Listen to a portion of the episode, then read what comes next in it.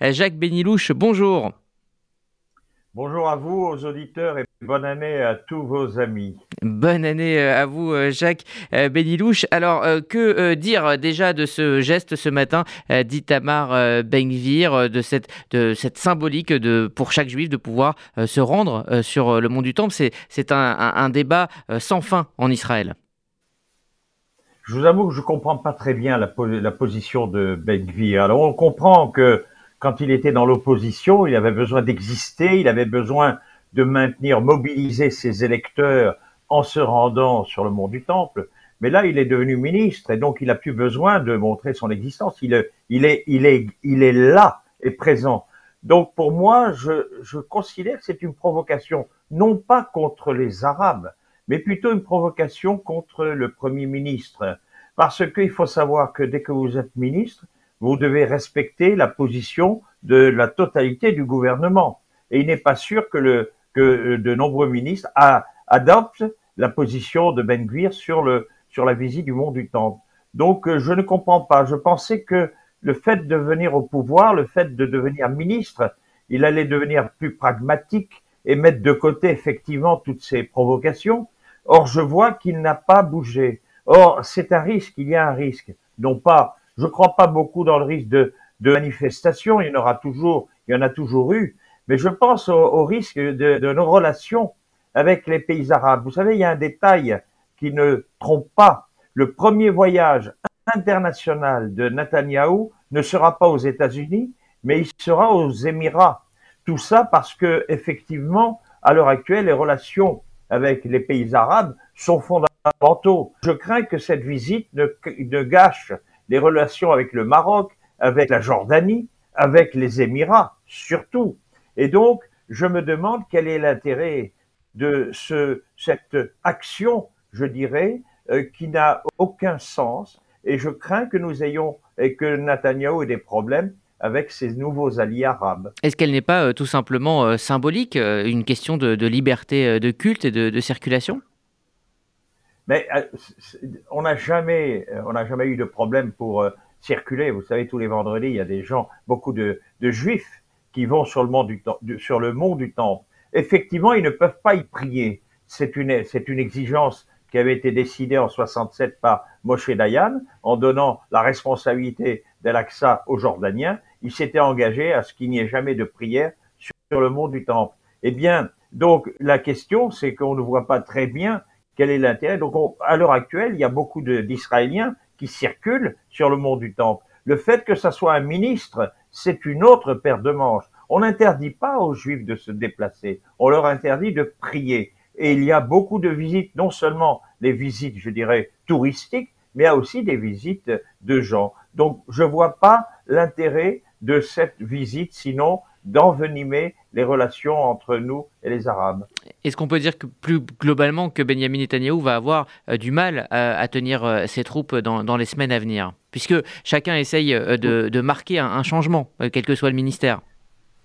Vous savez, pendant la, constitution du gouvernement, on avait dit que Netanyahu avait, avait montré une grande faiblesse parce qu'il avait accepté toutes les revendications de, des gens de, son, de, de sa coalition tous les jours, il y avait de nouvelles demandes. Tous les jours, Netanyahu a accepté. On a senti qu'il y avait une certaine faiblesse de la part du Premier ministre. Il nous a jamais montré un visage aussi, aussi faible. Et donc, là, je sens qu'il y a aussi encore la preuve d'une certaine faiblesse.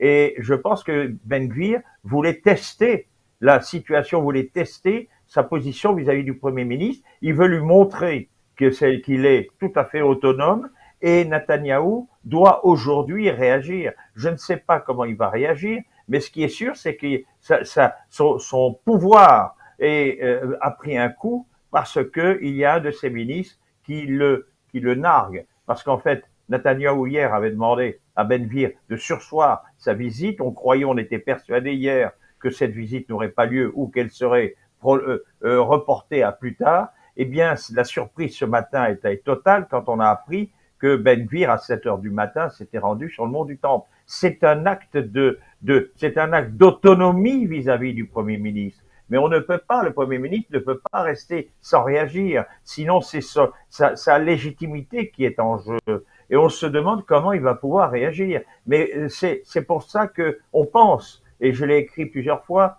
que ce gouvernement ne tiendra pas longtemps parce qu'il y a des opposants à l'intérieur du gouvernement qui vont tout faire pour essayer de le faire exploser. Cette mesure, cette décision de Benvir d'aller sur le mont du Temple contre la volonté du Premier ministre est l'exemple même de ce qui pourrait être un jour un clash entre Netanyahou et certains de ses ministres. Donc pour moi, je ne comprends pas la position de Benvir. Je pensais qu'il allait être plus pragmatique et devenir un peu plus, je dirais, discipliné dans une équipe. Un gouvernement est une équipe. On ne peut pas agir seul. On ne peut pas décider seul. Il faut que la totalité de l'équipe soit unie. Et là, ce n'est pas une preuve, c'est une preuve euh, d'attaque directe contre Netanyahou. C'est ce qui me paraît être, je dirais, la conclusion de cette visite sur le mont du Temple. Alors, Jacques Benilouche, vous étiez en train de préciser l'heure, 7 heures du matin, justement. Euh, c'est euh, fait dans une certaine discrétion, dans une certaine surprise, pour justement ne pas euh, provoquer une image ou, des émeutes à une autre heure de la journée ou à un autre moment de la semaine. Comment interpréter justement ce, geste de l'avoir fait si tôt le matin? Oui, je pense d'abord qu'il y a eu déjà le fait qu'il n'a pas dit qu'il allait visiter le Templière, c'était parti on était parti pour dire qu'il euh, n'irait pas sur le mont du Temple. S'il a décidé de le faire à 7 heures, c'est parce qu'il est tôt et que d'abord il n'a pas annoncé et que ça a été fait en catimini. Il est parti avec quelques gardes du corps. On n'a pas fait beaucoup de bruit et il voulait effectivement éviter je dirais, les, problèmes avec les, les, Arabes, les Arabes qui tous les jours sont à la mosquée El-Aqsa. Alors effectivement, il a été modéré dans le sens où il n'a pas fait d'habitude. Il annonce un grand fracas sa visite. D'habitude, il y a toute une équipe avec lui. Il fait appel à des, à des électeurs qui vont le, le, soutenir et qui vont scander euh, des, des, chants, qui vont scander des, des, des, des mots pour montrer que Israël est libre de faire ce qu'il veut sur le monde du temps. Effectivement, le fait, c'est que c'est, je dirais, peut-être la, la seule euh, modération qu'on peut voir dans cette visite c'est qu'il a fait à une heure